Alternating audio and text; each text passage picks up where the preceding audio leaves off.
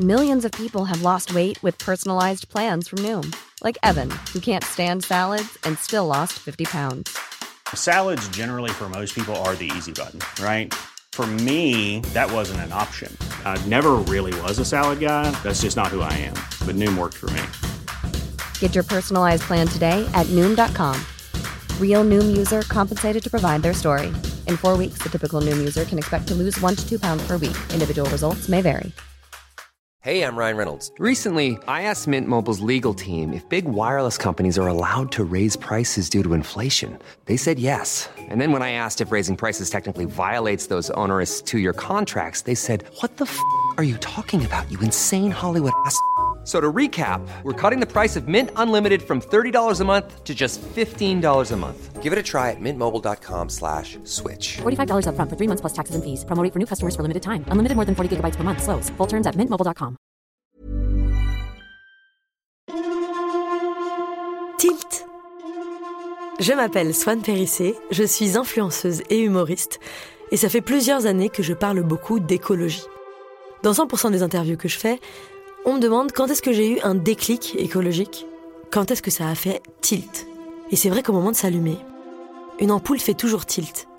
Que quand je capte quelque chose, je fais toujours Ah Et je suis sûre qu'au moment de faire des connexions neuronales, si on pouvait mettre un tout petit micro dans notre cerveau, on entendrait un petit tilt.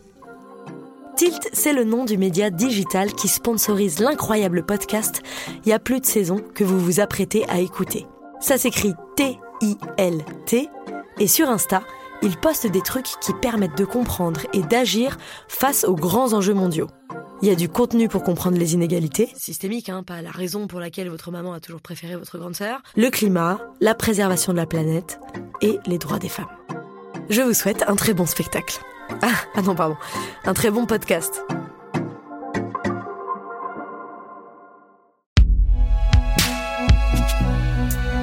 Binge audio.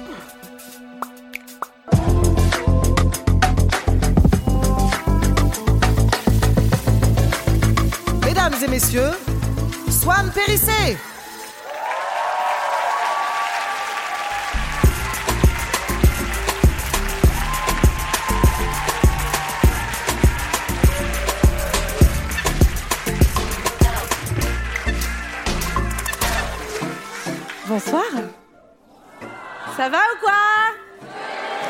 là là, quel plaisir Oh, il y a du monde Oh, j'ai peur Non, ça fait vraiment plaisir. Euh, c'est bon pour la musique. C'est bon, je vais pas faire ma choré tout de suite.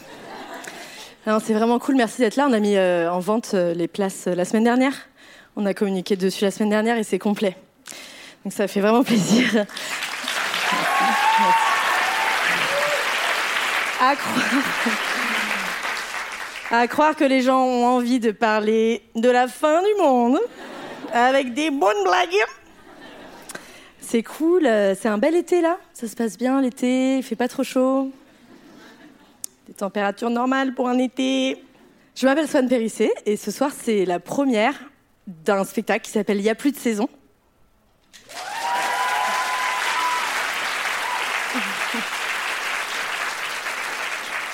Ce soir, euh, c'est filmé. Normalement, on ne fera pas des gros zooms sur vos visages. Donc ne vous inquiétez pas, si vous sortez avec un homme riche de droite, il ne va pas vous déshériter. Il ne vous verra pas. Ça fait plusieurs années que je rêve de faire ça, donc un spectacle qui mélange humour et écologie. Ben, c'était pas facile euh, à mettre en place. J'allais voir les gens, les productrices, producteurs, je faisais Euh, Tu sais, la fin du monde là, gros potentiel comique. La crise climatique. Des grosses barres de rire. Faites-moi confiance sur ce coup-là. Donc j'ai mis du temps à défendre mon truc un peu. La crise climatique, c'est pas drôle, mais c'est vrai qu'en tant qu'humoriste, moi, je me suis toujours nourrie du désespoir pour faire des blagues. Et s'il y a bien des gens qui ont de quoi être désespérés en ce moment, c'est bien l'entièreté de l'humanité. Donc, euh, on y est. Et euh, j'ai lu dans un magazine qui s'appelle Climax que Gérard euh, disait Le rire, comme les essuie-glaces, permet d'avancer, même s'il n'arrête pas la pluie. Ce soir, je serai votre petite essuie-glace. Voilà. Le monde va plutôt mal, hein Ouais. Hum, hum, hum. Parfois, je fais pipi sous la douche pour éviter de tirer une chasse d'eau. Et j'entends à la radio que Patrick Pouyanné vient d'avoir la Légion d'honneur. Bon. Il y a clairement une couille dans le potage. Et Dieu sait que c'est énervant pour une féministe de se retrouver encore une fois avec un testicule dans la bouche sans avoir fait exprès. Oh là non, mais foi non On m'a dit plus fort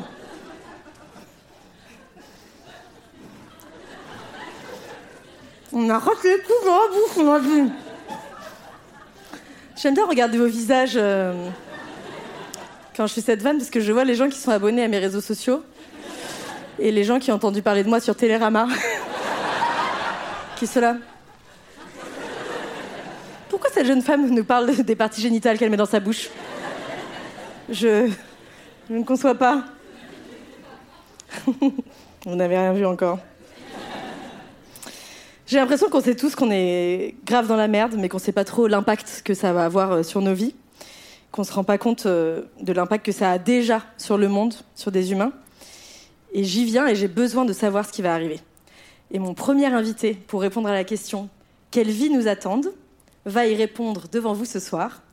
Je vous prie de faire un maximum de bruit pour accueillir le king des émissions de CO2, le prophète du bilan carbone, le maître incontesté de la punchline climatique, monsieur Jean-Marc Jancovici, s'il vous plaît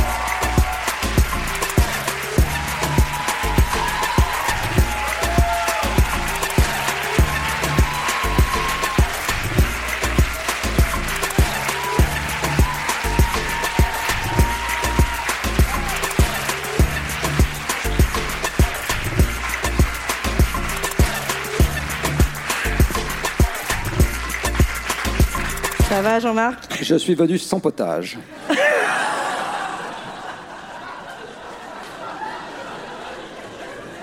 Me voilà très déçu. Jean-Marc, je vais faire un petit portrait euh, de vous pendant cinq minutes. Vous pouvez pas m'interrompre. Parce que je suis une femme et que mon public est woke. Bon courage Bonsoir Je suis très contente que vous soyez ici ce soir, parce que c'est quand même pas souvent qu'on peut donner la parole à un homme blanc de plus de 50 ans dans les médias pour expliquer des trucs à une femme, surtout. C'est très très rare. Blague à part, je suis vraiment très honorée que vous ayez euh, accepté cette invitation, car vous êtes un expert reconnu et intensément respecté dans votre domaine. Domaine qui regroupe l'énergie, l'industrie, l'économie, les transports, la santé publique, la critique média, le méthane, le dioxyde de chlore, la façon dont la pelouse pousse, les escaliers en colimaçon, les bandes dessinées, ainsi que l'élevage de non pas un, mais deux enfants. C'est un gros domaine qui couvre beaucoup de matières.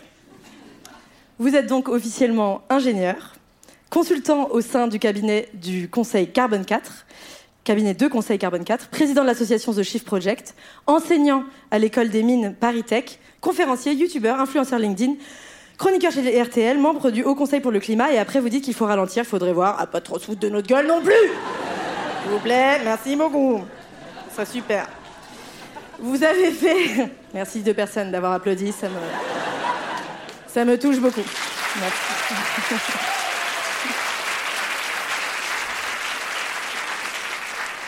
Vous êtes reconnu chez les gens qui s'intéressent à l'écologie parce que vous êtes l'un des premiers concepteurs au monde du bilan carbone.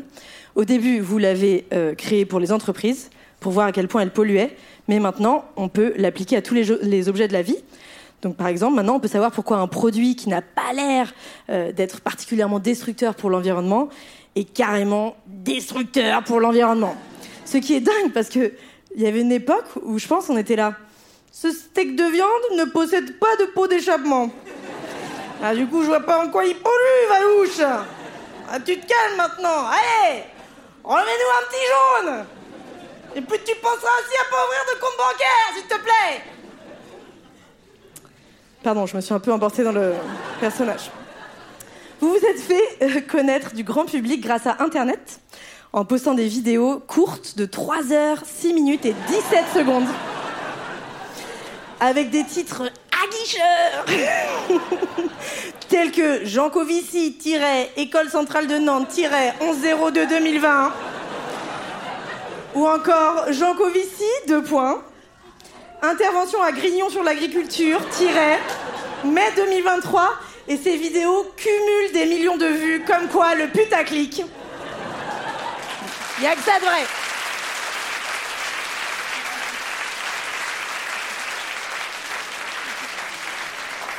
Pour gagner de l'argent, vous avez créé le cabinet de conseil Carbone 4 qui conseille aux entreprises, notamment les entreprises du CAC 40, des pistes pour réduire leurs émissions de CO2. Alors,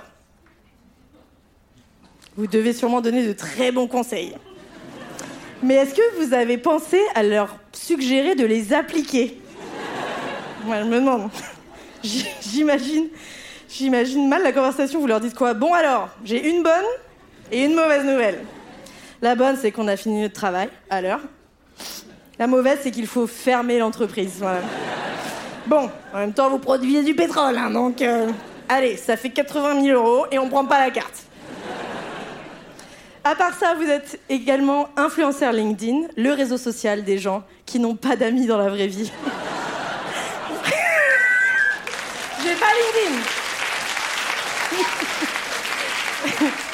Vous frôlez le million d'abonnés, ce qui est, d'après mes sources, très fiable, plus que le nombre de gens inscrits sur LinkedIn. Chapeau. Vous êtes également membre du Haut Conseil pour le climat, qui est un organisme indépendant chargé d'évaluer l'action climatique du gouvernement. Les réunions annuelles doivent être extrêmement rapides. Bon alors alors, cette année, qu'est-ce qu'ils nous ont fait? Bon bon bon, bah mettre les SDF à l'ombre, bah ok, c'est bien, oui. S'habituer aux chaleurs, oui, d'accord. Euh, interdire trois liaisons de vol intérieur en France. Intéressant. Bon, bah c'est nul. À l'année prochaine, tout le monde. Super. Ce qui fait votre succès, Jean-Marc, c'est que vous avez un sacré talent pour expliquer très simplement des choses très compliquées. C'est d'ailleurs pour ça que vous avez co-créé l'association The Shift Project, dont le but est d'expliquer pourquoi la planète va mal et d'essayer de voir comment on pourrait s'en sortir. Ça tombe bien, c'est précisément ce qu'on va essayer de faire ce soir. Jean-Marc Jancovici, merci beaucoup d'être là ce soir.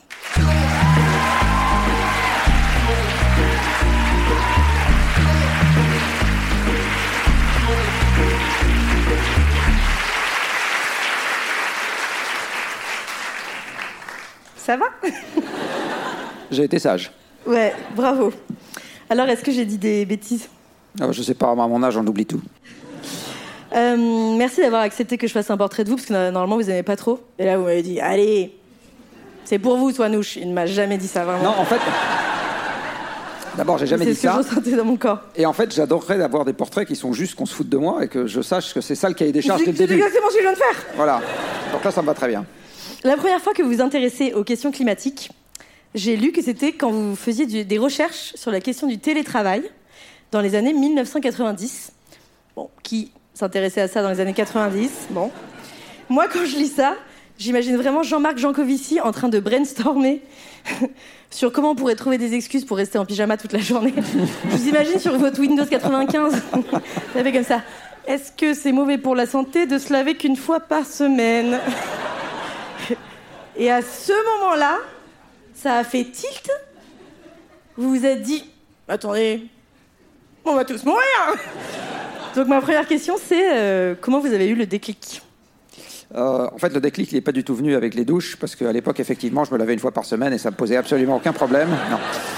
Euh, non, le déclic, il est venu avec les trajets, tout simplement. Euh, parce que télétravail, ça voulait dire moins se déplacer. En tout cas, c'était vendu comme ça par les opérateurs de télécom qui avaient très envie qu'on fasse plus d'octets et moins de kilomètres. Et donc, euh, j'ai commencé à regarder ça. Et déplacement, j'ai vu arriver gaz à effet de serre, émissions de gaz à effet de serre. Je me suis dit, qu'est-ce que c'est que ce truc-là? Voilà, puis j'ai commencé à creuser. C'est arrivé comme ça. Et là, la passion euh, est née, quoi? La curiosité, en fait, est née. enfin, ou plus exactement, la curiosité s'est exprimée. Parce qu'avant, la curiosité, elle s'exprimait éventuellement dans d'autres sujets. Et puis j'ai trouvé ça intéressant et j'ai commencé, euh, voilà, j'ai juste commencé à creuser. Euh, j'ai pas eu beaucoup de mérite. Hein. En fait, les, les, la chance joue énormément, énormément, énormément de, enfin, occupe énormément de place dans les, dans les, dans les destins qu'on croit un peu hors normes. En fait, très souvent, les gens, ils étaient juste au bon endroit au bon moment et ça a été mon cas. Que pensez-vous du nucléaire? Non, je rigole. Eh ben, que sans lui. Je rigole. Calmez-vous. Calmez-vous. Calmez-vous. Non, on va pas parler du nucléaire, Jean-Marc. C'est a dommage parce que sans lui, sans lui, vous ne seriez pas là. Oh, mais, ça- mais de toute façon, maintenant je comprends. Maintenant, maintenant, je comprends beaucoup mieux pourquoi dans les loges, vous avez dit que vous aimiez pas les étoiles. Parce que c'est des réactions nucléaires. Oh là là, mais il est trop voilà, fort. voilà, il je connaît la science. Je peux- comprends. je peux rien répondre. Je comprends. Tout c'est. Non, mais clair. attendez, mais je vous explique pourquoi on tout parle pas du nucléaire. Je ne suis pas du tout une spécialiste. Et aussi, il y a 2750 vidéos de vous qui parlent de ça sur Internet. Donc je me dis, bon, on peut peut-être parler d'autre chose. Voilà, on peut lire vos livres si on veut savoir à quel point vous, vous adorez le nucléaire. Bah oui. Oui, parce que Non, mais moi, ce qui m'intéresse- moi, j'aime les ciels étoilés. Absolument. Oui. Il nous fait le coup du ciel étoilé. Ce qui m'intéresse ce soir, ce sont les conséquences que tout ce bazar va avoir sur nos vies. Euh, en gros, les conséquences du réchauffement climatique sur euh, notre quotidien et dans notre chair. Ma première question, c'est est-ce que le monde qu'on connaît, dans lequel on peut manger à notre faim, se déplacer sur des routes ou des rails fonctionnels, se faire soigner quand on a une rage dedans et aller faire du trampoline le dimanche, chacun ses passions, est-ce que ce monde va changer? La réponse est oui. Est-ce que vous pouvez développer? Question suivante. Alors en fait, ce, ce monde, il est essentiellement dû aux énergies fossiles et en particulier au pétrole. Euh, si, la, si la nature ne nous avait pas donné de pétrole gratuitement, puisqu'on n'a pas payé pour que le pétrole existe, le XXe siècle n'aurait pas existé. Et en fait, le monde qu'on connaît aujourd'hui n'existerait pas. Il n'y aurait, pas- de rouge à lèvres, par exemple. Ce serait ballot quand même, hein euh, non, plus sérieusement, donc le monde qu'on a connu, effectivement, euh, doit son existence aux combustibles fossiles. Donc un monde sans combustible fossile ne ressemble à rien de ce qu'on connaît aujourd'hui. On alors on en a des exemples dans le passé. Euh, le monde d'avant les combustibles fossiles, manifestement, ne ressemble pas beaucoup. Il n'y avait pas beaucoup d'artistes de stand-up à l'époque. Il y en avait quelques-uns qui vivaient en roulotte. Les du saltimbanques, ouais. Ils vivaient en roulotte. Comme moi. Voilà, parce que ils se bala- parce que moi aussi j'ai mes fiches. Euh, parce que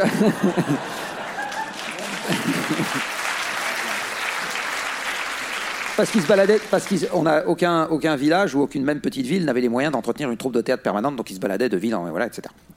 Comme le cinéma après. Donc euh, c'est un monde qui est très différent du monde d'aujourd'hui, clairement, hein, le monde d'il y a quelques siècles. Et un monde sans combustible fossile du tout est un monde terriblement différent du monde d'aujourd'hui. On a du mal à l'imaginer, euh, du coup, on a du mal à le rendre désirable. C'est compliqué de rendre désirable un truc qu'on n'est pas capable de décrire euh, finement, Euh, mais c'est sûr que ça sera très différent. Par exemple, si on parle du travail, vous dites en 1821, deux tiers de la population travaillait dans les champs. Et aujourd'hui, il y a une explosion des emplois dans le te- secteur tertiaire. Donc, le secteur tertiaire, c'est les emplois du service. Je l'explique. Donc, tout ce qui est retoucher des photos pour Instagram, servir à manger, faire des massages, vendre des piscines ou être une influenceuse sponsorisée par une entreprise de sextoys. Et ça, c'est tous les métiers du service. Et quel service, les sextoys, mon ami? Non, mais voilà, non, mais je précise quand même. Voilà, c'est Il faut une base super industrielle. service. Il faut quand même une base industrielle pour ça. Oui, bien sûr. Hein, on est bien d'accord. Mais pour les vendre, il suffit de se. Ah, Alors. si dans la salle, il y a ce soir des designers d'intérieur, des community C'est le, managers, cas- c'est le cas de le dire. c'est clair.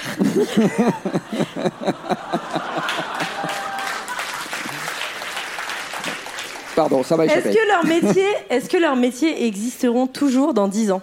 Les designers d'intérieur? Oui, par exemple. Bah oui, tous les gens qui habitent quelque part. Est-ce qu'ils- la, la bonne question, c'est est-ce qu'ils seront payés pour ça? Est-ce qu'ils seront payés pour ça Oui. Merci de refaire mes fiches. Non, je plaisante, mais je veux dire, tous les gens qui changent leur intérieur sont des designers d'intérieur. Donc la question, c'est est-ce qu'il y aura encore une, solvabilité pour, pour ce genre de choses? Non, il y a, il y a beaucoup de métiers de service aujourd'hui qui sont des métiers, entre guillemets, de luxe. Euh, C'est-à-dire que c'est du luxe qu'on s'offre euh, dans un monde dans lequel tous nos besoins primaires sont satisfaits et très au-delà. Je ne parle pas des sextoys. Euh, et, et donc, on, a la possibilité de dégager à la fois du temps de bonhomme et du temps de machine, puisque notre monde est un monde de machines, euh, pour faire tout un tas de trucs, dont de l'architecture d'intérieur. Euh, il y a quelques siècles, les gens qui étaient capables de payer d'autres personnes pour faire de l'architecture d'intérieur, c'était des nobles, euh, voilà, et quelques riches commerçants, mais enfin, ça se limitait à ça. Mais donc avec le- les, les ressources, les énergies fossiles qui vont arriver à manquer, avec la crise climatique qui arrive, est-ce qu'on on risque de, de retourner à cette époque euh, du travail C'est un euh, danger, c'est un vrai risque. Euh, Il y a un certain nombre de choses qui ne sont pas du tout acquis pour l'éternité dans un monde sous stress. De, voilà. Euh, et moi, ce qui me. Alors là, pardon d'être un tout petit peu tragique après, euh, mais enfin, on, va, on rigolera plus tard, je pense. Il y, y a des choses qui, qui me tarabustent, qui sont la stabilité sociale, la pérennité du système démocratique, la paix. Tout bêtement. Même moi qui Yes. suis, même, même moi qui ai euh, le double de votre âge, euh, j'ai toujours vécu dans un monde en paix. Bon, j'ai connu la guerre, euh, loin, d'accord, dans les Balkans, euh, loin quoi, pas chez moi. C'est exceptionnel. Je veux dire, la génération de mes parents n'a pas connu ça, la génération de mes grands-parents n'a pas connu ça. Enfin, je veux dire, c'est quelque chose d'exceptionnel. Et il y, a, il y a des choses comme ça qui me, qui- enfin, je veux dire, je suis pas totalement serein euh, sur le fait qu'on va réussir à garder ça euh, dans un monde qui va se déstabiliser fortement. Et quelque part, ça m'ennuie beaucoup plus que l'idée qu'une personne sur deux doive descendre de sa voiture et monter dans la voiture du voisin pour aller au boulot. Donc pour vous, clairement, vous pensez que la démocratie est menacée? Oui. Il faut que je développe. Et c'est là que je sors ma meilleure punchline, qui est au secours. Euh, oui, je veux bien que vous développiez. Bah, en fait, la démocratie, on, on constate historiquement qu'elle est née dans des mondes en croissance. Euh, le premier pays à avoir basculé dans la démocratie en Europe, c'est la Grande-Bretagne, qui par ailleurs est le premier pays à avoir développé une économie en croissance basée sur les combustibles fossiles. Et je ne connais pas d'exemple de pays qui soit resté en démocratie dans un contexte de contraction durable, tout simplement parce qu'il n'y a pas eu de contraction durable dans le monde aujourd'hui. hein. Il y a eu des contractions transitoires, par exemple ce qui s'est passé au moment de la Seconde Guerre mondiale. Euh, la Grande-Bretagne est restée une démocratie, alors même qu'elle avait les avions allemands qui passaient au-dessus de, qui passaient au-dessus de son ciel, enfin dans son ciel. Euh, et euh, les, bon, les États-Unis aussi, mais ils n'étaient pas envahis, hein. Mais euh, ça a duré quatre ans. Ça n'a pas duré deux siècles. Qu'est-ce que la démocratie peut devenir dans un monde qui se contracte de façon durable? Tout simplement parce que les ressources qui, qui fondaient la, base de l'expansion sont elles-mêmes en contraction? Je ne sais pas. En tout cas, c'est une question, à mon avis, qui mériterait d'être investiguée. En rigolant pour commencer, parce que c'est un sujet un peu anxiogène, euh, et en rigolant un peu moins derrière, parce que je pense que ça vaut vraiment le coup qu'on réfléchisse à ce qui peut se passer. Il y a- je vois pas tellement de travaux aujourd'hui de politologues, de sociologues, de. Je enfin, viens de décider d'y consacrer les dix prochaines années de ma vie. Ah. Pour passer des bonnes journées tous les jours. Waouh. Ah oui, ça peut surprendre peut-être si vous n'êtes pas au courant. Mais si vous rigolez pas, mes vannes, je m'en charge. Voilà, euh. vous parlez souvent du monde euh, avant pétrole, et donc vous dites qu'il y a 300 ans, les, gens mangeaient des patates et des oignons, et ils avaient mauvaise haleine. Est-ce qu'on risque tous d'avoir mauvaise haleine demain Jean-Marc Jancovici? Non, car grâce à la pâte à dents, il n'y a point de pourrissement.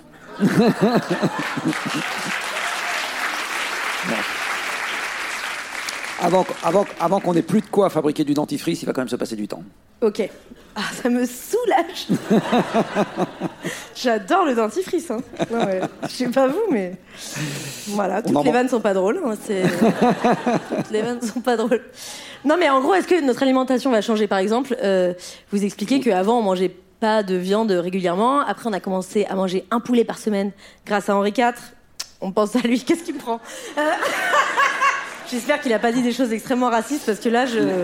Non, mais en gros, avant, on mangeait un poulet. À un moment, on a commencé à manger un poulet par semaine et maintenant, on mange de la viande tous les jours. Et en gros, vous dites que euh, élever, des- manger des vaches qu'on élève, c'est signe d'une société sous perfusion énergétique. Absolument. Et euh, donc, est-ce qu'on va tous euh, devenir végétariens et est-ce que ça sera à cause des bobos euh, gauchos euh, parisiens ou est-ce que ça sera à cause d'autres choses? Bah, ça sera évidemment à cause des bobos gauchos. Enfin bon, question.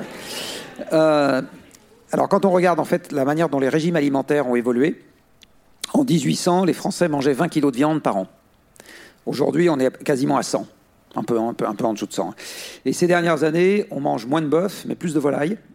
Donc en fait, le, poids moyen par personne n'a pas beaucoup évolué sur les, les 10 ou 20 dernières années, mais par contre, la composition, type de viande euh, a changé.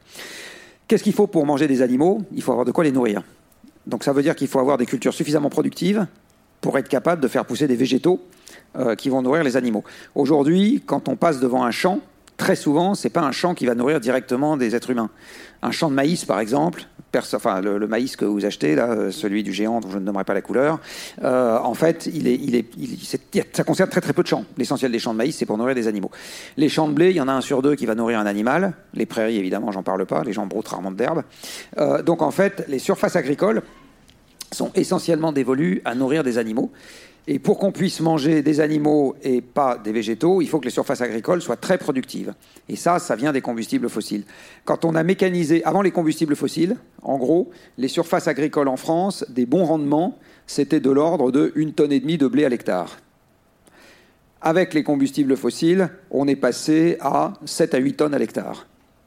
Et vive le pétrole Alors, vive Ah le non, pétrole, pardon. absolument. Je peux rigoler, hein, sinon, s'il faut, non, Non. Euh,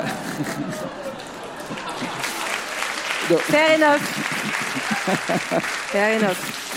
euh, vive le pétrole, parce que le pétrole nous a donné quoi? Il nous a donné les tracteurs, donc la mécanisation, qui a remplacé les chevaux en étant beaucoup plus, beaucoup plus puissant. Ça nous a donné les engrais, en particulier les engrais azotés, qui sont des fertilisants, et ça nous a donné les phytosanitaires, euh, qui empêchent les petites bêtes de boulotter les cultures à notre place. Les Petites, euh, essentiellement, oui. Et donc, euh, ça a énormément augmenté le rendement des cultures. Euh, et incidemment, alors ça, c'est un truc qui va évidemment défriser les bobos gauchos, ça a contribué à sauver la forêt. Parce que dans un monde dans lequel les cultures sont considérablement moins productives, à population donnée, on a besoin, et à régime alimentaire donné, mais même à population donnée, on a besoin de beaucoup plus de surface. Donc le grand paradoxe qu'on connaît, c'est que le charbon a sauvé les forêts au début parce que le- les forges étaient en train de manger tout le bois disponible dans ce pays. Et ensuite, le pétrole a fini de sauver les forêts en permettant de nourrir une population croissante sans défricher toutes les surfaces où il y avait des arbres. C'est perturbant, hein C'est très perturbant. Attendez, j'ai une question qui m'obsède, moi, de, à chaque fois qu'on parle d'écologie. Aujourd'hui, il y a 48 millions de personnes qui souffrent de la faim dans le monde. Un Français sur six ne mange pas à sa faim. Est-ce qu'on va avoir encore plus faim en France Alors j'ai beaucoup de mal à savoir ce que c'est qu'un Français sur six qui mange pas à sa faim, parce que si on mange durablement pas à sa faim, on finit par mourir. Un seul Kinder Delice par jour. Non, mais donc, je, j'ai jamais, je, je confesse mon ignorance, j'ai jamais pris le temps de creuser ce que signifie ne pas manger à sa faim. Est-ce que ça veut dire avoir faim un jour dans l'année? Mais on se rattrape le jour suivant. Est-ce que ça veut dire être chroniquement sous-alimenté euh, jusqu'au moment où on devient totalement anémique et où on en meurt? Je- donc, voilà, donc là, j'ai pas la réponse. Euh, je sais pas dire ce que ça veut dire. Euh, Il y a des gens qui meurent franchement de faim dans le monde. Il y en a. Euh, c'est très souvent aujourd'hui lié à un problème d'acheminement de la nourriture qui ne qui, qui peut pas s'organiser pour des raisons de conflit. Euh, pour des, voilà, en général, c'est lié à ça. Euh, c'est pas lié à un défaut de nourriture dans le monde. C'est pas ça aujourd'hui. Mais est-ce qu'avec la crise climatique qui arrive, le manque, euh, enfin la difficulté de sortir les énergies fossiles, on va, on Bah, risque d'avoir fait, la, plus faim. la- la conjonction de la décrue des énergies. Alors, les énergies fossiles ont amené un autre, euh, une autre chose essentielle qui sont les capacités de transport. Et les capacités de transport fait qu'on peut mutualiser les récoltes. C'est-à-dire, si ça pousse ici et que les gens ont faim là, bah, c'est très simple. Entre les deux, on met un bateau ou un camion, ou les deux. Euh, et donc, les gens mangent partout. Et aujourd'hui, des gens qui meurent vraiment de famine, encore une fois, sur Terre, c'est, euh, il y en a. Mais par rapport à ce que c'était il y a trois siècles, c'est totalement insignifiant. Euh, les combustibles fossiles ont aussi amené la possibilité d'avoir de la sécurité alimentaire euh, en amenant rapidement de la nourriture là où ça pousse pas, là où les récoltes sont mauvaises, etc. Dans un monde sans camions, par exemple, les Espagnols, là, cette année, il y en a une partie qui mourrait de faim. Ils viennent de perdre 80% de leur récolte de céréales à cause de l'épisode de sécheresse et de canicule qu'on a connu. Euh, et donc, ils vont manger notamment grâce aux moyens de transport qui permettent d'acheminer la nourriture depuis ailleurs. Donc, c'est, les combustibles fossiles nous ont amené ça aussi. Alors maintenant, on fait le raisonnement à l'envers, hein, euh, donc on continue à rigoler. Euh, dans un monde sans combustibles fossiles, enfin, ou avec moins, de moins en moins de combustibles fossiles, il y a un risque sur la productivité agricole et il y a un risque sur la mutualisation des récoltes. Eh ben, Bonne soirée. alors 40% de l'électricité mondiale provient du charbon. Donc en gros, je simplifie, quand tu J'arrive pas à croire ce que j'ai écrit. en gros, tu sors des trucs noirs, tu les sors du sol et quand tu les brûles, ça aggrave le réchauffement climatique. Soit ni scientifique. et vous dites utiliser Internet, c'est utiliser du charbon. Est-ce que dans un monde sobre, il y a encore Netflix? On s'en fout de Netflix. Moi, Est-ce qu'il y a c'est encore- vous dites, hein. Ah, moi, je... mais non, moi je m'attendais à. Est-ce qu'il y a encore des podcasts de Swan Sex Périssé? Education, c'est. Ah. Net- Jean-Marc Est-ce qu'il y a encore YouTube Bon. On a fait un beau signe de YouTube là qui brûle. Mais parce qu'on veut pas qu'il brûle, vous avez compris Eh ben la question, C'est eh ben, la, la- la réponse, c'est c'est pas sûr. Euh, c'est Ah. pas, su- oui, c'est pas sûr. Euh, Aujourd'hui, le digital, c'est à peu près 4% des émissions de gaz à effet de serre, de CO2 planétaire. Ce qui veut dire que ça consomme à peu près 4% des combustibles fossiles euh, sur la planète. Alors, à quoi ils servent ces combustibles fossiles? Ils servent à faire la caméra qui est en train de nous filmer, ils servent à faire les smartphones, ils servent à faire les ordinateurs, les composants de réseau. Et par ailleurs, ils servent à faire tourner les centrales électriques qui alimentent tout ce bazar derrière. Euh, Est-ce qu'on a encore, dans un monde de plus en plus sobre euh, en matériaux et en énergie, la possibilité d'avoir un système digital aussi gros? Euh, bah, C'est pas sûr. Mais une fois que j'ai dit ça, j'ai tout dit et j'ai rien dit. Merci, merci Jean-Marc. On va bien avancer avec ça. ça, ça va sûrement changer notre rapport au temps. À l'époque où il n'y avait pas d'énergie abondante, il n'y avait pas d'études longues, de retraite, ni de temps pour les vacances. Si moi, je peux plus partir en vacances, Netflix and chill, regarder un petit porno, au calme, boire du rosé en terrasse et faire du kayak, à quoi vont ressembler mes journées?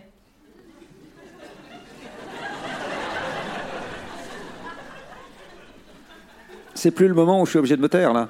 Non. eh bien, autre chose.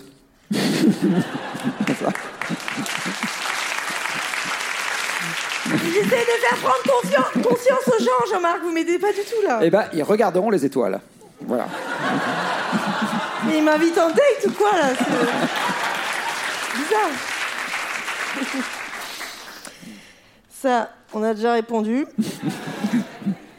Alors, vous dites, les enfants, tu leur dis, attention le doigt dans la porte, ils écoutent pas, ils se prennent le doigt dans la porte, puis ils arrêtent de le mettre. À votre avis, quand est-ce que nous, on va se prendre le doigt dans la porte et comment? Excellente question que je vous remercie d'avoir posée. C'est un plaisir. C'est moi qui l'ai écrite. Eh ben, j'en sais rien. Euh, idéalement, le... non, non. Il est nul comme invité, franchement. Non, mais ouais. C'est nul. Euh, J'en sais rien, mais par contre, ce que je sais, c'est que j'espère le plus vite possible. C'est-à-dire que j'espère que le plus vite, parce qu'aujourd'hui, on se prend déjà des doigts dans la porte. Euh, encore une fois, euh, quand on regarde autour de nous, euh, les incendies ici, euh, les sécheresses là, une partie des bâtiments qui commencent à se fissurer, une partie des migrations qui commencent déjà à poser problème, de la disette alimentaire qui déclenche déjà des émeutes ou des déstabilisations politiques. Par exemple, le printemps arabe en 2011, c'était typiquement ça. Il y avait un déterminant climatique très fort. Donc des doigts dans la porte, on commence déjà à s'en prendre. Et pour le moment, alors, je ne sais pas si on réalise pas que c'est des doigts dans la porte, ou je sais pas si ça fait pas encore assez mal, d'accord? Donc la porte ne coince pas. Mais en gros, On a, on a compris la métaphore. voilà. Mais en, mais en gros, pour le moment, euh, c'est, enfin voilà, pas, on, on s'est pas pris des coups suffisants sur la tête euh, pour se dire non là vraiment il faut qu'on se réveille et il faut qu'on parte dans une autre direction. Et en plus, il y a quelque chose euh, qui est un danger supplémentaire dans cette affaire. Alors c'est pas de moi ce que je vais vous dire, hein, c'est d'un homme qui s'appelle François Gémen, euh, mais qui a expliqué que euh, dans un monde dans lequel ça commencera à aller très mal, en fait, il est fort possible que la réaction soit pas du tout de se dire on va collectivement se serrer les coudes pour faire en sorte qu'on se mette à orienter la société d'une manière différente. On va juste chercher des coupables et des boucs émissaires, et ça sera encore pire. Marine Le Pen, par exemple. C'est pas vraiment un bouc. N'hésitez pas à prendre mes analyses politiques pour euh, les développer dans des débats plus tard. C'est pas, c'est pas vraiment elle, elle. Elle bénéficie plutôt de ce genre de truc. C'est pas, c'est pas, euh, c'est pas elle le bouc émissaire, hein. mais elle en bénéficie bien sûr. La montée du populisme est un, est un danger qui nous guette dans ce genre de contexte, c'est absolument évident. Et du reste, on le voit bien aujourd'hui euh, dans un certain nombre de pays. Bon, est-ce qu'on est obligé de retourner au mode de vie paysan ou est-ce que on peut s'organiser en tant que société pour garder ce qu'il y a de bon dans le cochon? Et j'ai perdu tous les véganes avec cette expression. J'aimerais qu'on parle de sobriété choisie, Jean-Marc. La sobriété choisie peut-elle être sexy? Vous dites, je sais pas pourquoi personne rigole, mais euh, je trouvais ça super bien amené et subtil et bien lu. Vous dites, vous dites que regarder le problème droit dans les yeux aujourd'hui peut avoir des aspects positifs, qu'il va falloir inventer des nouveaux secteurs, créer de l'emploi, etc. Qu'est-ce qu'il pourrait y avoir de positif dans construire un monde plus sobre? Et on a besoin d'exemples, s'il vous plaît.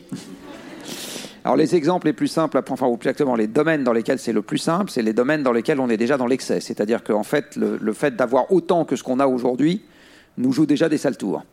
Euh, alors les exemples, on les connaît dans le domaine de la santé. Euh, par exemple, aujourd'hui, on a un excès de voitures et un excès de pollution. On a un excès de voitures et un excès de sédentarité.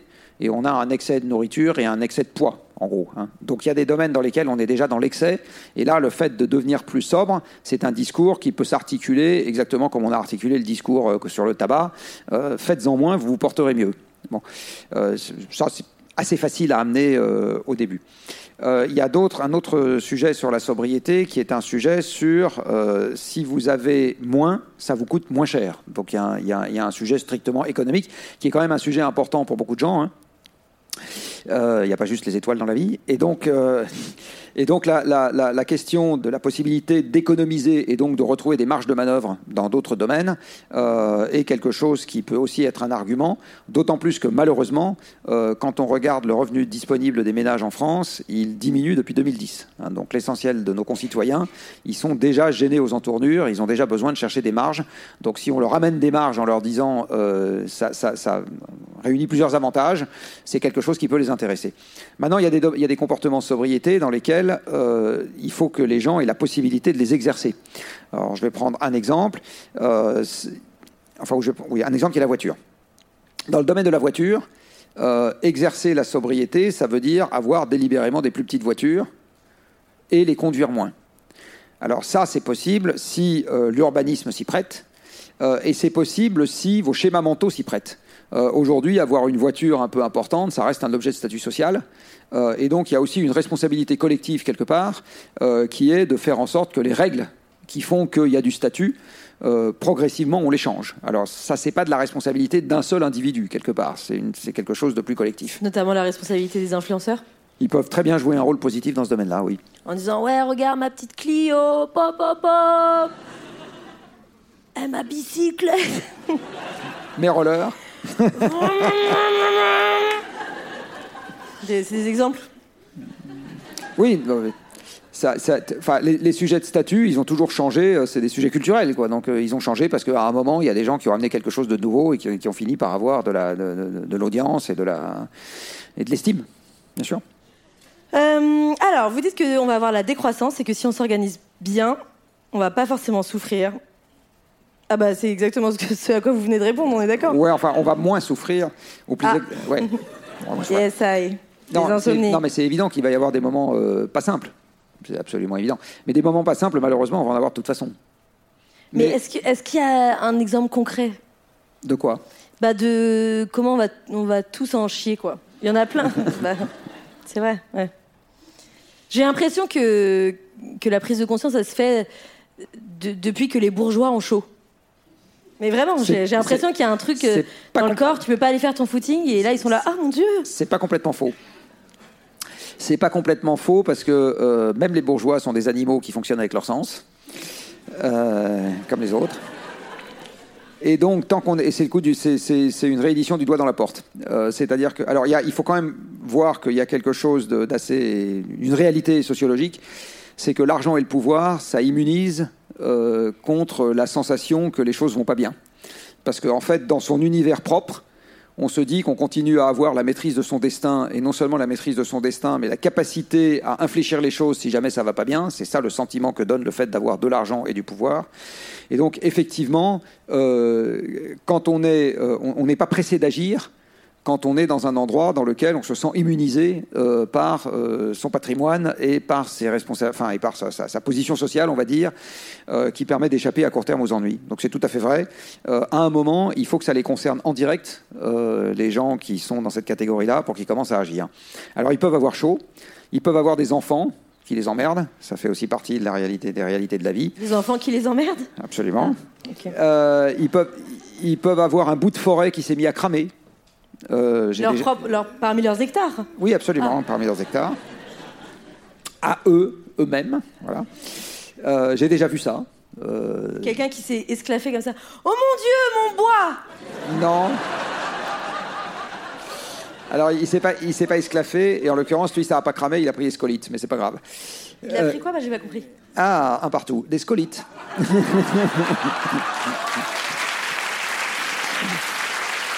c'est des petites bêtes. ce que c'est. Faites pas genre, vous savez ce que c'est les scolites. Euh. Eh, calmez-vous bien là, calmez-vous bien. On est scolites, toi, non Bon, alors on va, on va, repartir, du, on va repartir du début. Bande de bourges là. bah, nos scolites, on en a partout dans nos bois. Hein. Est-ce que vous savez ce que c'est qu'un épicéa? Tout à fait, c'est un grand arbre.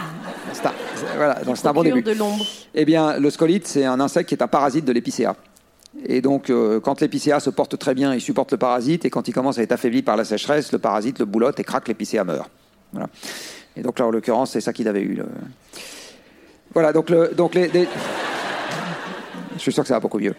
Euh, et, donc, euh, mais c'est très clair que tous les, enfin, ces gens-là, moi, je les fréquente dans le cadre de mon activité de conseil. D'accord? Je vois bien, parce que les clients d'un cabinet de Faut bien- conseil, Faut bien Bah, mettre du beurre dans les épinards. C'est pas ça. C'est les, les, diri- les- les clients d'un cabinet de conseil, c'est des cadres dirigeants. Et les cadres dirigeants, ils font partie des gens dont on parlait juste avant. Un- Qui ont des problèmes d'épicéa à la maison. Absolument. C'était une réalité sociologique. Qui ont des problèmes de scolite et d'enfants. Donc, euh, je ne sais pas si on peut faire une contrepétrie. Non, pardon. Ah, donc, et donc, euh, je, je- je vois bien qu'ils passent à l'action nécessairement quand il y a quelque chose dans leur entourage proche, parce qu'ils sont comme tout le monde, comme tous les gens dans cette salle, comme vous, comme moi. Euh, il faut à un moment qu'il y ait un truc qui parle à nos sens pour qu'on décide de changer. On est tous fait pareil. Est-ce que, est-ce que les, les gens très riches euh, qui peuvent se payer la clim, avoir des gens qui les aident à la maison, mettre des barrières électrifiées, il y a même des gens qui se construisent des bunkers et tout, est-ce qu'ils vont vraiment tenir plus longtemps que, que les autres? Alors eux tout seuls, non.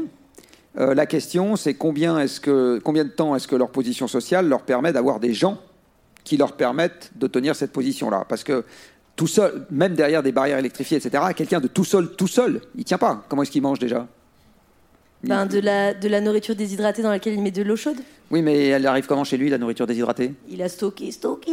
Eh oui, c'est ça. Donc en fait, c'est le mythe. lave là les caves Ah, C'est le mythe survivaliste, en fait. euh, voilà, c'est le truc euh, de l'américain qui s'enterre dans son bunker avec euh, 250 ans de boîte de conserve, ouais. 40 000 cartouches. euh, voilà, Une vie fun finalement. Voilà, une vie fun, exactement. Alors déjà, c'est pas drôle, ça, je suis d'accord. Mais en fait, les gens qui résistent dans ce genre de situation aujourd'hui, les gens qui ont des barrières, en fait, ils- quand je parlais du pouvoir et de l'argent, en fait, qu'est-ce que c'est le pouvoir et l'argent? C'est la possibilité de, de s'acheter ou d'obtenir la collaboration d'autres personnes euh, au maintien de ses propres conditions. Donc tant que ça, ça flotte, effectivement, ils sont un peu plus préservés que les autres. Mais l'entraide, elle peut exister dans d'autres conditions. Donc en fait, ce qui est clair, c'est que face à l'adversité, un individu seul, il ira jamais très loin. Euh, et euh, la- toute la question est de savoir comment est-ce que face à l'adversité, on arrive à créer de l'entraide. Petit message aux riches si vous savez pas éplucher vos patates, vous êtes dans la merde. Voilà. Alors, euh, ok. Dans une interview, vous dites que pendant des années, vous avez essayé de convaincre les gens de se bouger en disant On va tous mourir C'est horrible On va tous mourir Plus ou moins, vous avez dit ça, plus ou moins. Et vous vous êtes rendu compte que c'était pas suffisant de promettre des contreparties très très lointaines. Pour amorcer le changement, il faut pas seulement du positif sur le long terme, mais du positif sur le court terme. Qu'est-ce que ça pourrait être, ces contreparties? Alors en fait, j'ai même dit pire que ça. J'ai dit que le climat, on ne savait pas en faire mieux qu'un codicile de long terme d'un bénéfice de court terme. C'est-à-dire qu'en fait, on passe à l'action. Un codicile, c'est pas une bestiole, hein, c'est pas dans les bois. Ça. Mais moi, j'ai compris, contrairement au public. Donc, euh, je vous laisse expliquer pour les autres.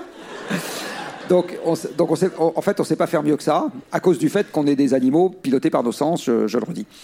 Euh, je vais prendre un exemple, euh, qui est le fait de se mettre à faire du vélo. Alors, c'est un exemple qui est euh, anecdotique à l'échelle française. fait mal au mollet. Ça fait mal au cul, au mollet, partout. Bon. Euh, c'est anecdotique. bon. Ça fait mal au postérieur. Vous avez parlé d'une couille dans la bouche que vous Donc c'est anecdotique à l'échelle du pays aujourd'hui. hein. Ça représente quelques pourcents des déplacements. couilles dans la bouche Euh, ah, ça, à mon avis, c'est plus fréquent. Pardon. Excusez-moi, Jean-Marc. Non, non, non, non, je pense que, je pense que c'est plus fréquent que le cyclisme. Euh, donc, euh,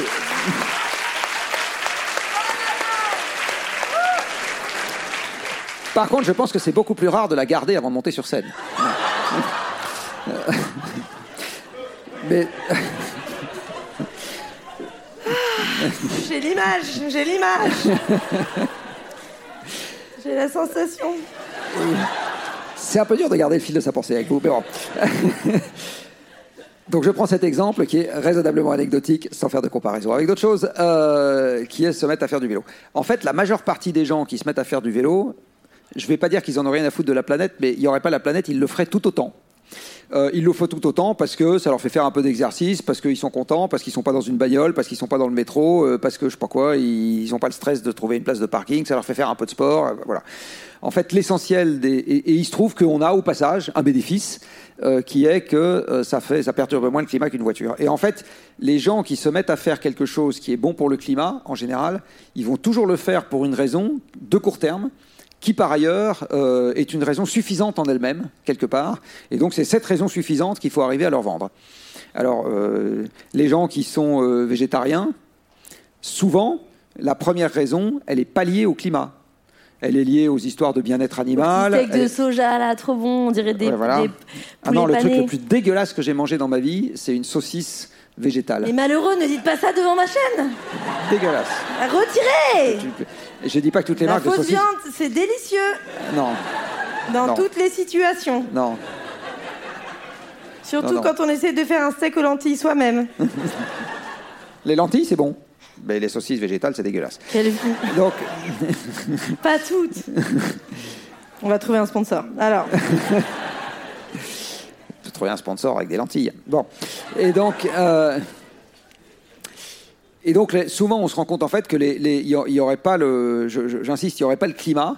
En fait, les gens passeraient à l'action sur ce qu'ils ont décidé parce qu'il y a autre truc, il y a autre chose à, à- à très court terme euh, qui les intéresse en tant que tel, et ça suffit. Voilà. Et donc, à chaque fois qu'il y a une action qui est bénéfique pour le climat, il faut trouver en fait les arguments de court terme qui font que les gens vont trouver que c'est mieux que le truc qui perturbe le climat. Voilà, c'est ça qu'il faut arriver à leur vendre. c'est vrai que c'est chouette le Vélib. Euh, Bon, c'est pas mal le Vélib. Ouais, j'adore. Moi, j'adore. C'était pas ironique. Hein. Ah je suis bon une femme sincère, euh, toujours, euh, sans aucune autodérision. Depuis que j'ai appris à vérifier les freins et le pédalier avant de prendre le vélo, je trouve ça très bien. C'est vrai. Merci du tips. Vous pensez que si la France se jette corps et âme dans la décarbonation, ça se dit ça? Oui. Merci. Nous pourrions inspirer à l'international. Ah bon? Et là, je répète scolite. Non, pardon. Euh, alors, la réponse est oui. Euh, parce que les gens sont des animaux, nous sommes des animaux mimétiques également. Et donc, si on fait des choses chez nous qui marchent, eh bien, tous les pays qui sont confrontés aux mêmes problèmes que nous peuvent éventuellement s'en inspirer. Par Ça- exemple, les Pays-Bas, c'est des spécialistes des digues, puisqu'ils Oui. ont construit leur pays en dessous du niveau de la mer, ce qui est extrêmement inquiétant. Alors, ils vont pas s'inspirer du fait qu'on construise des digues, parce que là, on n'est pas très bon. Euh, Non, mais... je veux dire, les Pays-Bas, ils vont aider maintenant les pays où il y a Ah, oui, la mer qui, qui vient trop sur leur plate-bande. À construire des digues, absolument. Je sais pas. Possible. Mais je vous partage mon savoir, Jean-Marc. Alors, j'accepte. C'est pour moi. N'hésitez pas à en parler en conférence. Il n'y a pas de copyright. Quoi? Il n'y a pas de Bah copyright. si, vous me reversez les sous. Ah, en plus. Euh, donc euh, oui, je, je pense qu'il y a des tas de choses. Si on se met à les, à les faire de façon euh, pertinente chez nous, ça diffusera chez les autres.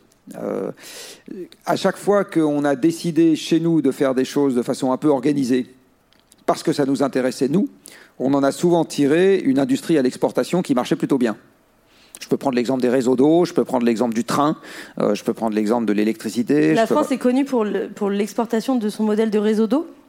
Bah oui, Veolia, Ve- Veolia est une des entre- Veolia est une entreprise euh, qui J'aurais pensé travaille à dans, la le- baguette, mais. dans le monde entier. Alors la, la ba- la baguette, un peu aussi. Euh, mais euh, en l'occurrence, ça n'a pas besoin, la baguette, d'avoir des...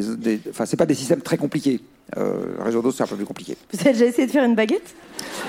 Moi, non. Cette arrogance, Jean-Marc.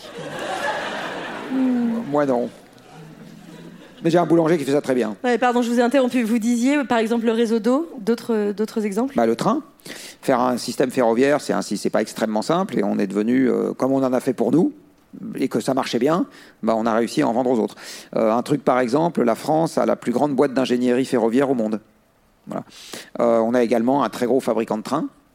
Euh, donc, ça, donc en fait, les, les, euh, je vais prendre un autre exemple, alors qui lui est issu des combustibles fossiles.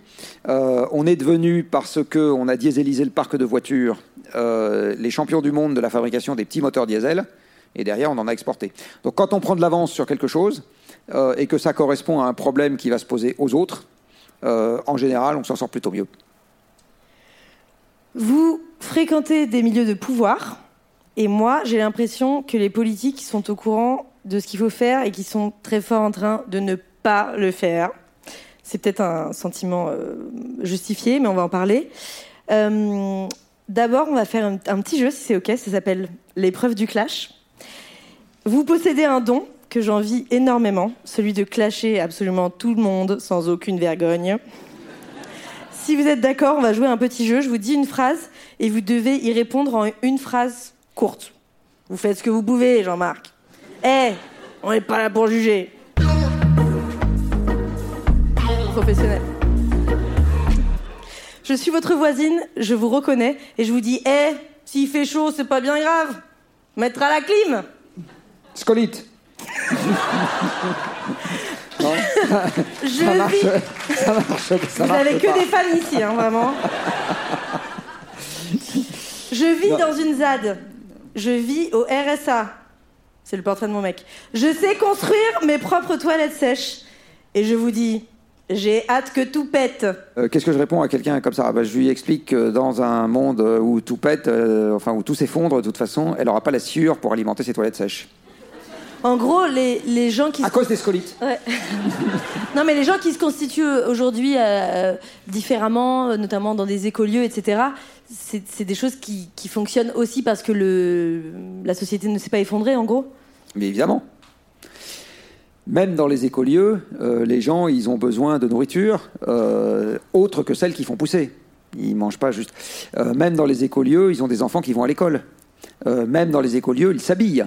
Euh, je pense pas qu'ils aient les moutons qui sont en train de tondre sur place, plus les chandelins qui, sont, euh, qui font pousser sur place, euh, plus je sais pas quoi. Et s'ils portent le horreur, la moindre culotte en coton, ils sont déjà dans la mondialisation. C'est vrai. Il faut donc arrêter de porter des culottes. C'est le message. En coton. Je suis pas du tout écolo. Soyez conscients un peu. Mort au slip petit bateau, non pardon. Non, que je- c'est- juste pour dire Vous en fait. avez changé de fan, c'est là-bas. Eux, ils rigolent pas du tout. Et, et- et dans les écolieux, ils peuvent pas mettre de rouge à lèvres parce que c'est de la pétrochimie. Ah non, mais ça c'est terrible, arrêtez. On est bien d'accord. Donc en fait, Je suis voilà. Olivier Véran. Je suis Olivier Véran, porte-parole du gouvernement. Je sais que non mais vraiment. Et oh, euh, et oh, vous je vais finir par non mais Vous vraiment, je vais, finir, finir. je vais finir par partir pour de bon. non. Et je vous dis, Jean-Marc, voyons, soyons raisonnables. On ne peut pas interdire les jets privés, il y a des emplois à la clé. J'ai le droit de rigoler, Oui. juste comme ça. voilà. Oui. Donc je rigole. Je suis Agnès Pannier-Runacher, ministre de la Transition énergétique française. Et je, je- je vous dis, tu sais, JM, parfois on va fermer la lumière en pensant qu'on a fait des grosses économies d'énergie. Et puis on va envoyer derrière un mail un peu rigolo à nos amis avec une PJ. Et on aura consommé beaucoup plus d'énergie. Elle l'a envoyé d'une grosse ou d'une petite voiture son mail. Ah, très bonne punchline.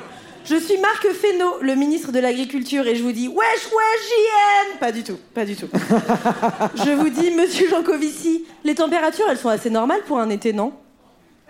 Bah en fait, il peut pas me le dire, j'ai jamais vu. Vous esquivez. Oui, j'esquive. Bonjour, c'est Emmanuel Macron, le président de la République française. J'ai l'impression que la Convention citoyenne pour le climat a servi de papier toilette à l'entière... Ah non, ça, non, ça c'est mes notes personnelles. Excusez-moi. Bonjour, c'est encore Emmanuel Macron. Pour lutter contre le réchauffement climatique, il faut taxer le kérosène. Je rigole. Il faut, chaque- il faut que chaque collégien plante un arbre à l'école.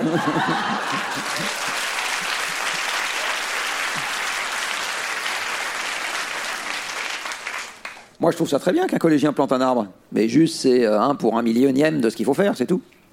Très bonne réponse, Jean-Marc. Vous ne vous êtes attiré aucun ennemi. Non, mais vous avez Bah. fait de. Pardon. En fait, il faut savoir que les politiques, je les fréquente très très peu. Vous êtes à côté et vous faites. Ah Ouais, enfin. euh, Super le nucléaire non, si j'ai si j'ai le droit d'être sérieux 30 secondes. J'ai le droit. Bien sûr, bien sûr. Euh, en fait, un politique, ça sert à rien d'aller le voir. Je croyais que vous disiez autre chose. À rien. À rien. Non, non, je suis très sérieux. Euh, tant qu'on n'a pas en main euh, un brelandas avec euh, un exposé du problème, la solution au problème et une capacité de nuisance si la solution n'est pas mise en œuvre. Ça fait beaucoup. hein, Ça fait beaucoup, il faut trois cartes. Bon. Donc vous êtes le- la patronne de la CGT, Vous dites j'ai un problème, telle catégorie n'est pas assez payée, j'ai une solution au problème, on va les augmenter, et j'ai une capacité de nuisance, si on n'applique pas la solution au problème, je bloque le pays. Bon, là, vous pouvez discuter, euh, vous vous intéressez. Euh, si vous êtes juste un Olibrius qui vous explique on a un problème, faudrait qu'on fasse ça, et qu'est-ce qui se passe si on le fait pas? Bah rien. Enfin, je veux dire, où est ma capacité de nuisance? Bah, Elle est nulle. Ça ne sert strictement à rien. Donc quand j'étais jeune et naïf, pour pas dire jeune et con, euh, il m'est arrivé de temps en temps d'écrire à un ministre ou d'écrire à un député. C'était il y a très très longtemps. C'est quand je venais de découvrir le problème. J'ai quand même, vous C'est devriez vous intéresser. à- Ouais, C'était très mignon, absolument. C'est euh, petit ours brun veut faire de la politique. Et donc euh, j'ai écrit à, à- à quelques personnages comme ça.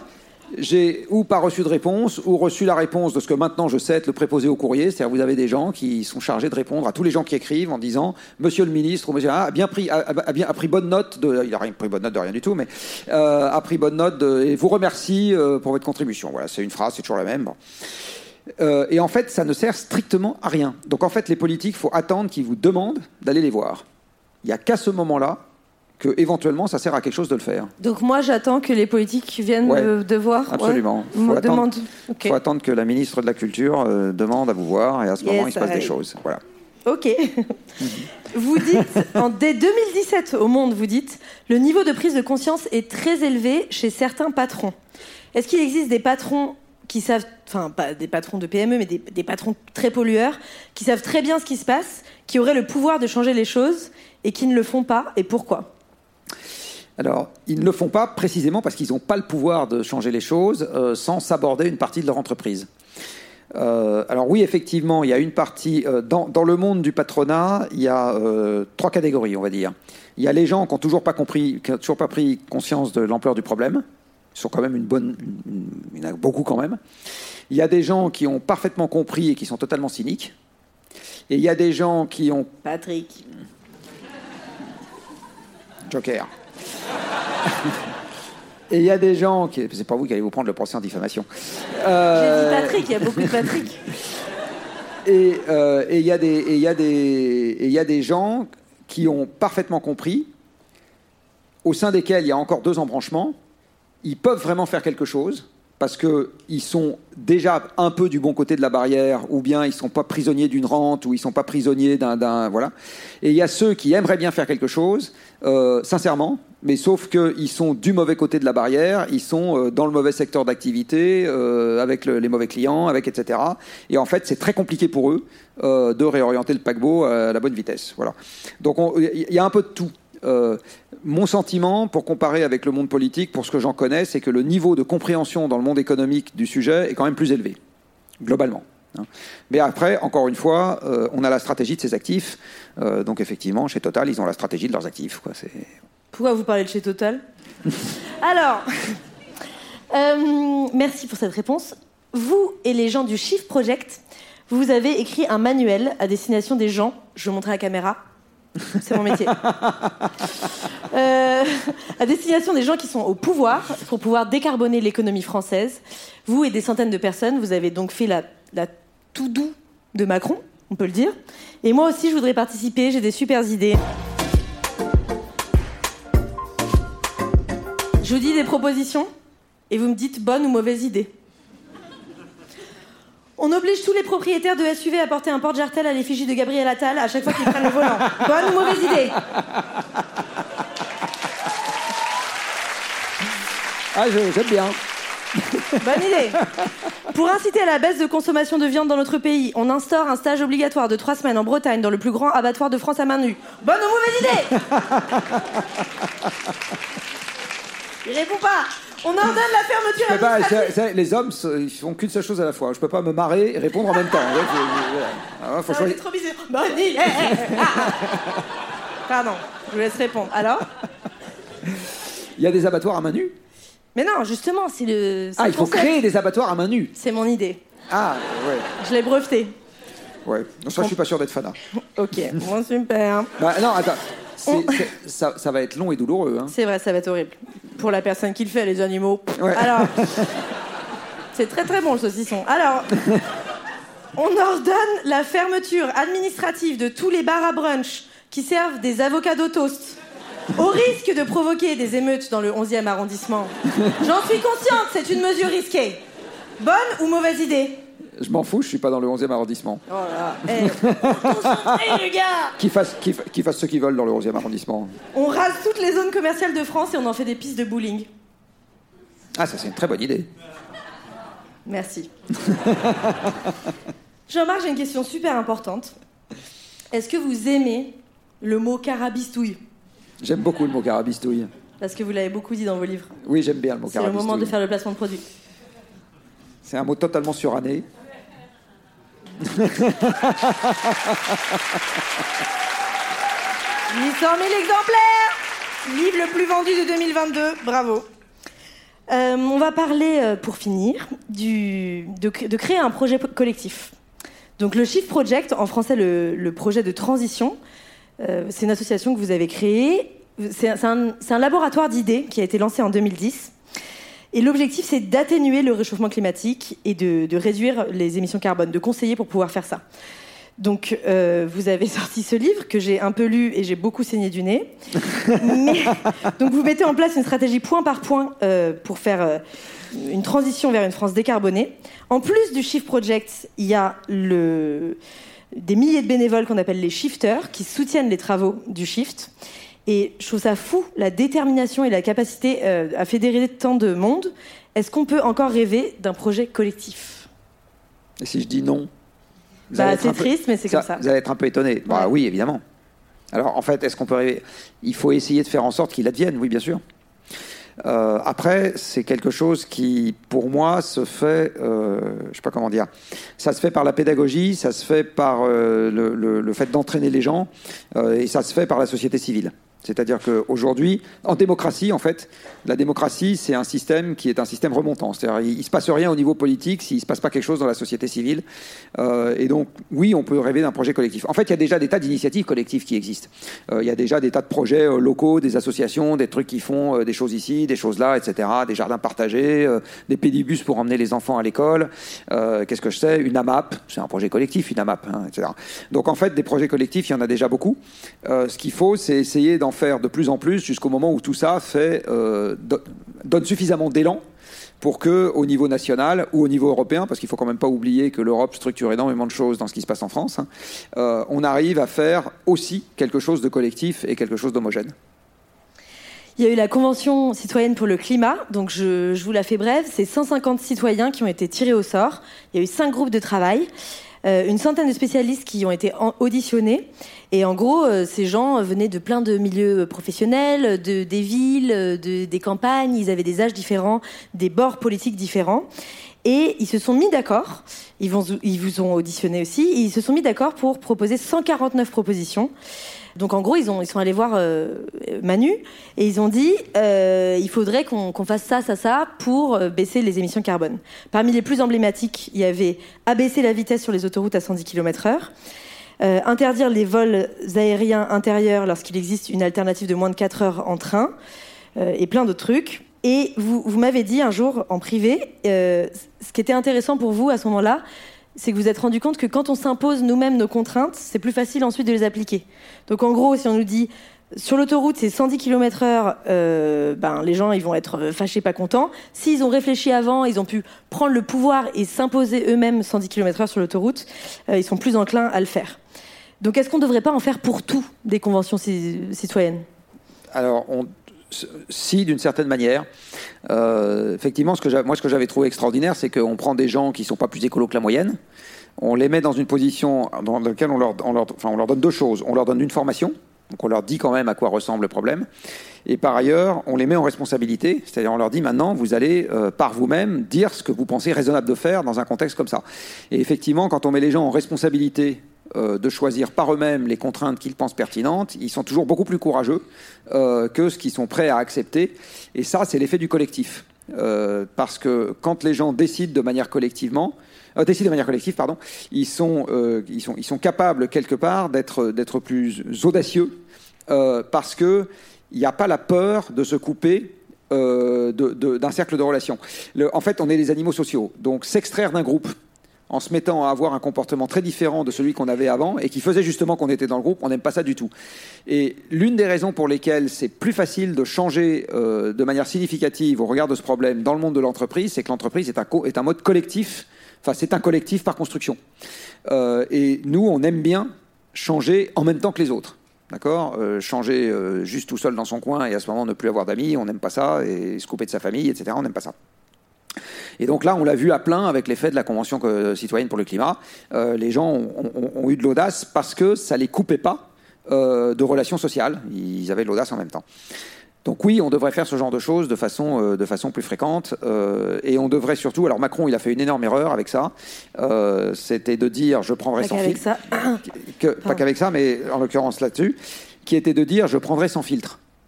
Et c'était évident qu'à partir du moment où il faisait cette promesse, il ne pouvait pas la tenir. C'est absolument évident. Mais je voulais pas en parler car ça casse l'ambiance. Alors on, on effacera ça. Qu'est-ce qu'on peut faire nous ici dans la salle? Euh, Pas maintenant, ça serait bizarre, mais euh, ceux qui ceux qui sont dans la salle, ceux qui regardent cette vidéo ou qui, ou qui l'écoutent en podcast, euh, qu'est-ce qu'on peut faire pour participer et créer ou rejoindre un projet collectif? Bonne question. Autre que mettre un sarouel bonne question. Alors souvent les, les projets qui existent, c'est des projets, j'ai envie de dire, qui sont locaux. Euh, donc moi, je connais pas la totalité de ce qui se passe partout en France, Euh, mais dans les projets locaux, euh, il peut y avoir des, du- des- des projets associatifs qui concernent la réorganisation des déplacements. Il peut y avoir des projets associatifs qui concernent la nourriture. Euh, il peut y avoir des projets associatifs euh, qui concernent la diffusion de l'information. Euh, il peut y avoir des projets associatifs qui concernent le bâtiment, une association militante qui s'appelle Dernière Rénovation, etc. Enfin, donc il y a des projets locaux, il y en a euh, plein, plein. Donc euh, il y a plein. Euh, Les deux, j'ai envie de dire les deux bases euh, qui sont toujours euh, qu'on va toujours retrouver partout, euh, c'est s'informer pour comprendre à quoi ressemble le problème qui nous fait face. Et euh, ça, malheureusement, l'information médiatique suffit pas. Et la deuxième chose, euh, c'est euh, essayer d'incarner ça. Alors, par exemple, faire une empreinte carbone personnelle, c'est un truc qui permet de donner un peu de corps parce qu'on commence à comprendre, euh, etc.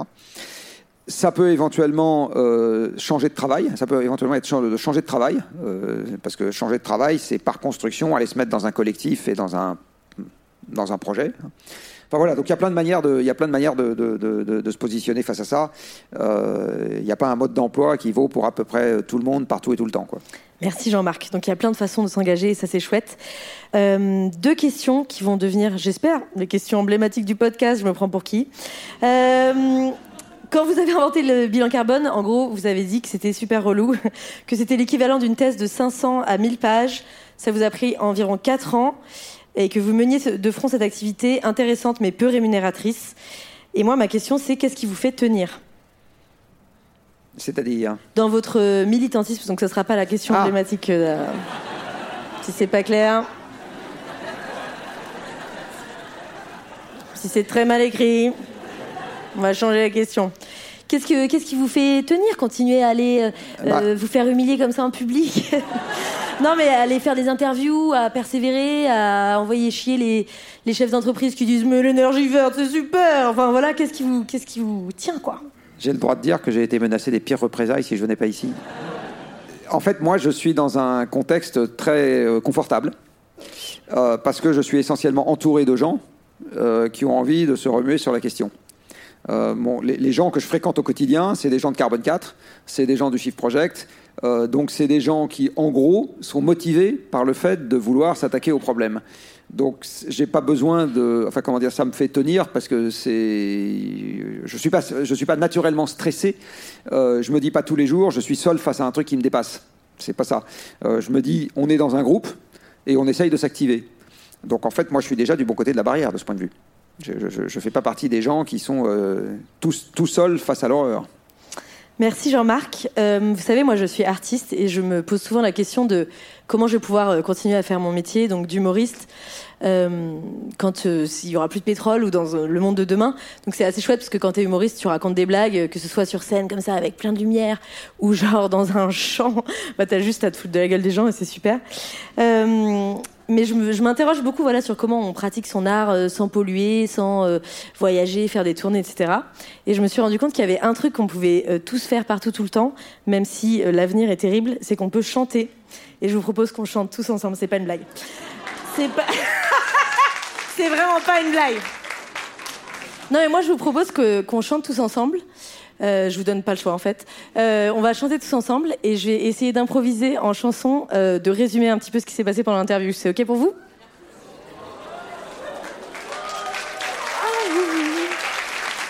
Ok. C'est de l'impro pure. C'est possible que ça sonne faux. Il y a... A plus de saison, y a plus de saison, y a plus de saison. Vous vous chantez ça, ok? Plus de saison, y a plus de saison, y a plus de saison, y a plus de saison, y a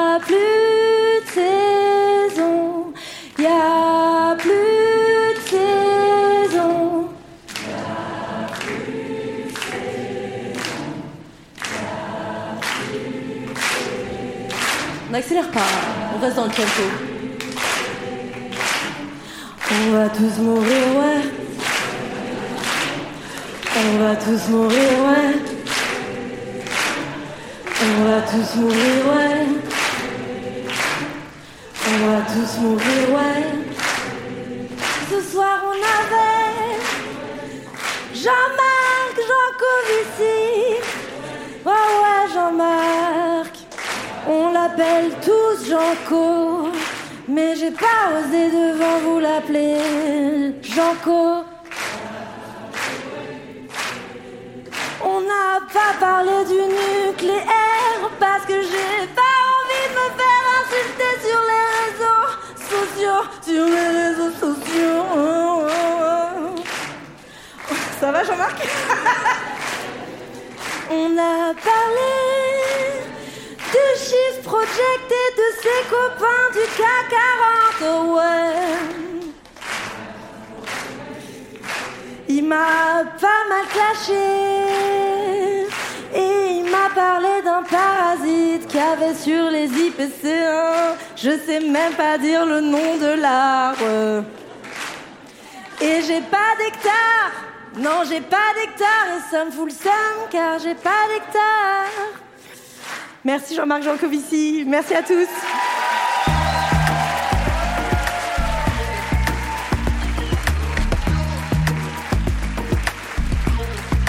Oh là là, merci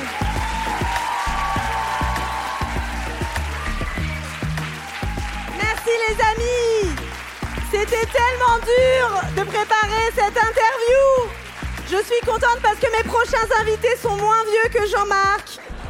Donc ils ont fait beaucoup moins de trucs et les interviews sont beaucoup plus simples à préparer. Mesdames et messieurs, un maximum d'applaudissements. Cette émission est rendue possible grâce à l'énorme soutien de Tilt. Du bruit, s'il vous plaît. C'est un média qui est une mine d'or. Pour en savoir plus sur tous les enjeux qu'on a abordés ce soir, inégalité, climat, préservation de la planète, vous pourrez trouver des pistes pour vous engager, changer le monde. Allez follow le compte Instagram de Tilt. S'il vous plaît, je le remets en story ce soir et demain. Une émission, ça se monte avec une équipe. Alors merci à l'Agence française de développement. On peut faire du bruit pour eux. Merci à l'équipe du studio de podcast Binge Audio.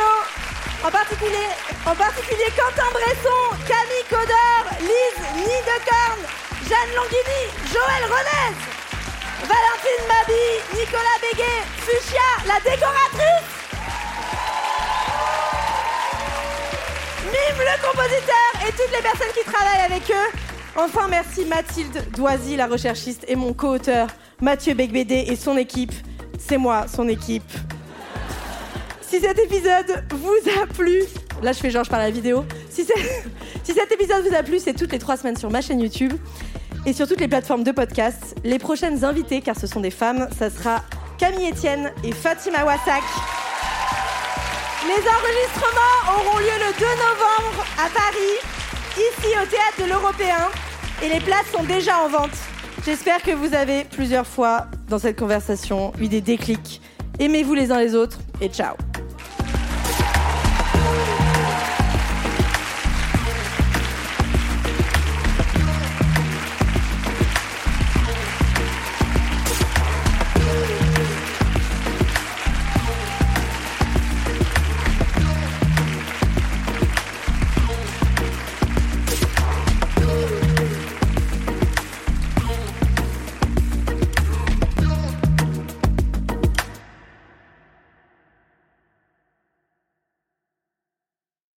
Merci encore à Tilt d'avoir permis la réalisation de ce super podcast, vidéo, spectacle.